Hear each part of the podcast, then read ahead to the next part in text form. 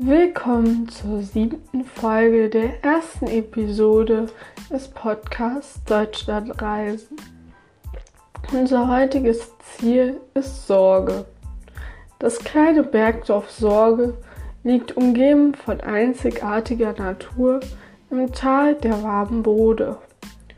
Fernab vom Lärm der großen Städte genießt man hier die unberührte, ursprüngliche Natur der Wälder und Wiesen. Auf weit verzweigten Wanderwegen lässt sich die Umgebung informativ und erlebnisreich erkunden.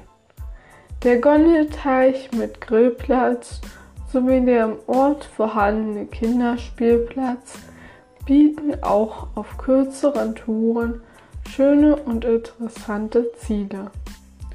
Besonders sehenswert ist die Grenzlandschaft Sorge mit den originalen Grenzanlagen, dem sich anschließenden Kunstwerk Ring der Erinnerung sowie dem kleinen Grenzmuseum im ehemaligen Bahnhof.